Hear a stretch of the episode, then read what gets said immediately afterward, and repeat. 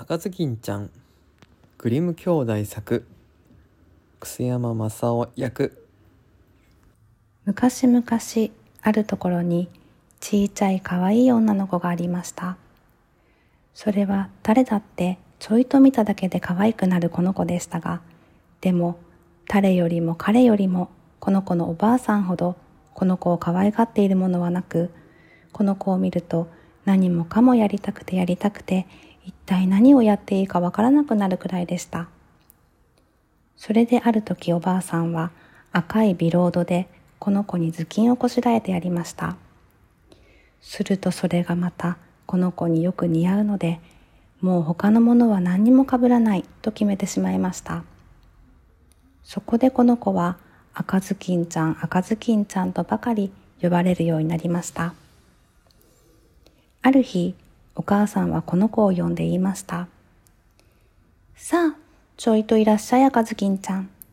ここにお菓子が一つとぶどう酒が一瓶あります。これを赤ずきんちゃん、おばあさんのところへ持っていらっしゃい。おばあさんはご病気で弱っていらっしゃるが、これをあげるときっと元気になるでしょう。それでは暑くならないうちにお出かけなさい。それから外へ出たら気をつけて、お行儀よくしてね。やたらに知らない横道へ駆け出していったりなんかしないのですよ。そんなことをして転びでもしたら、せっかくの瓶は壊れるし、おばあさんにあげるものがなくなるからね。それから、おばあさんのお部屋に入ったら、まずおはようございますを言うのを忘れずにね。入るといきなりお部屋の中をキョロキョロ見回したりなんかしないでね。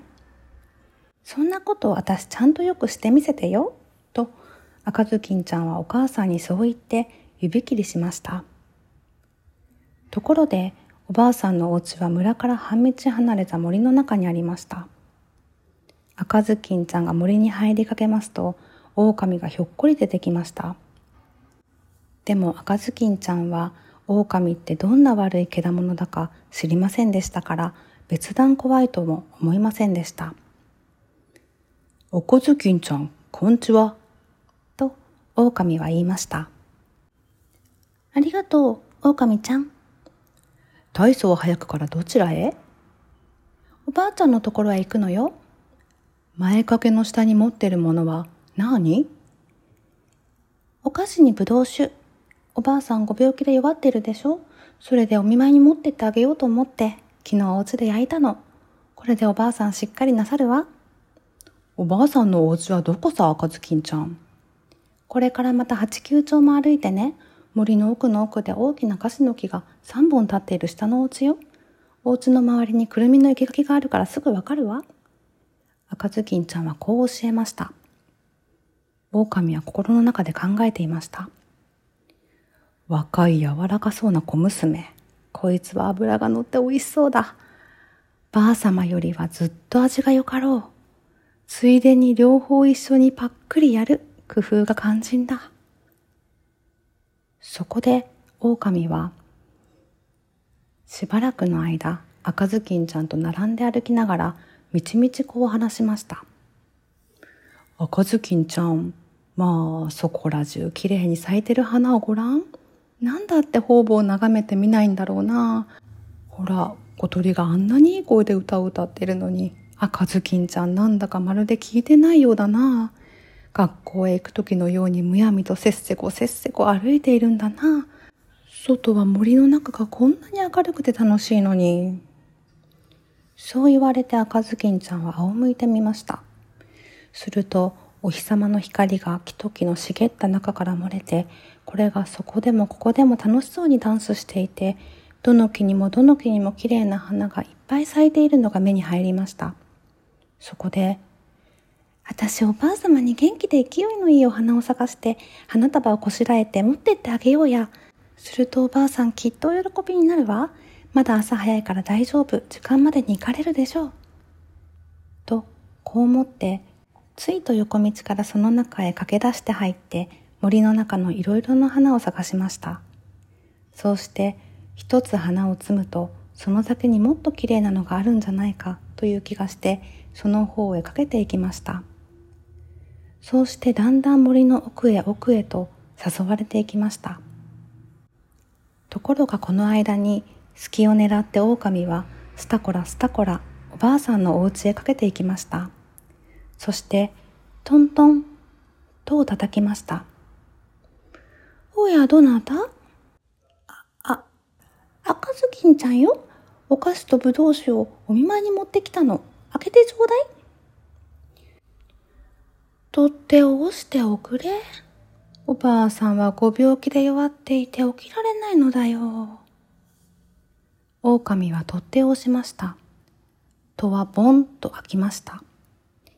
狼はすぐと入っていって何にも言わずにいきなりおばあさんの寝ているところへ行ってあんぐり一口におばあさんを飲み込みました。それからおばあさんの着物を着ておばあさんの頭巾をかぶっておばあさんの男にごろりと寝てカーテンを引いておきました。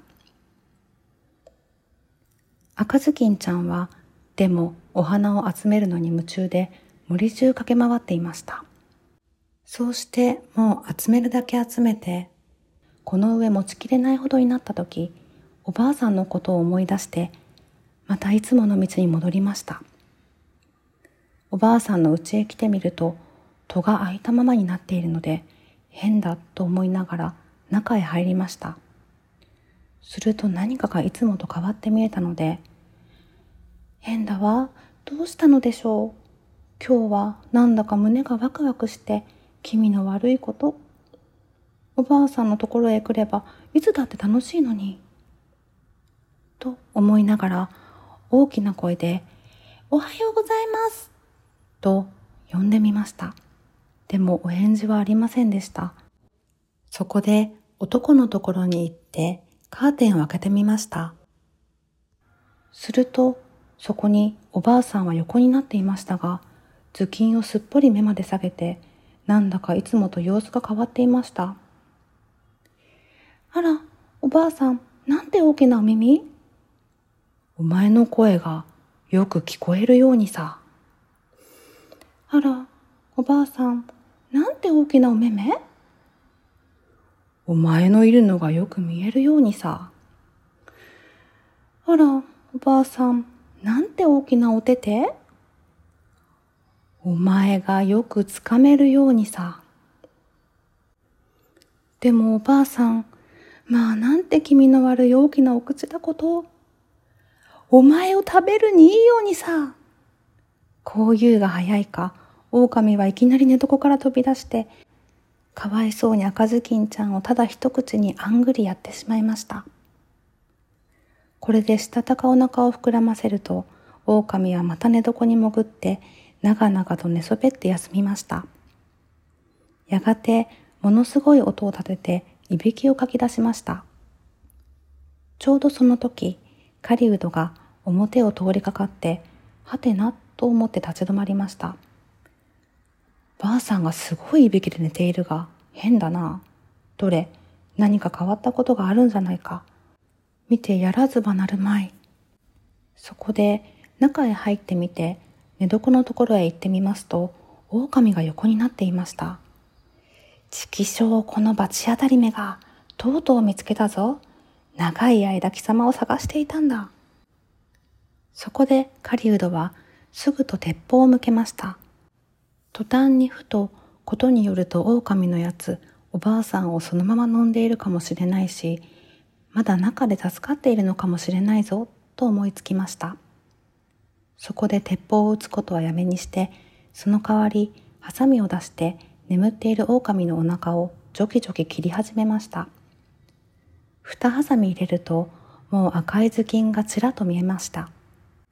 もう二ハサミ入れると、女の子が飛び出してきて、私、どんなにびっくりしたでしょう？狼のお腹の中のそれは暗いったらなかったわ？と言いました。やがておばあさんもまだ生きていて這い出してきました。もう弱って虫の息になっていました。赤ずきんちゃんはでも早速大きなゴロタ石をえんやらえんやら運んできて狼のお腹の中にいっぱい詰めました。やがて目が覚めて狼が飛び出そうとしますと石の重みでへたわりました。さあ、三人は大喜びです。狩人は狼の毛皮を剥いで家へ持って帰りました。おばあさんは赤ずきんちゃんの持ってきたお菓子を食べてぶどう酒を飲みました。それですっかり元気を取り返しました。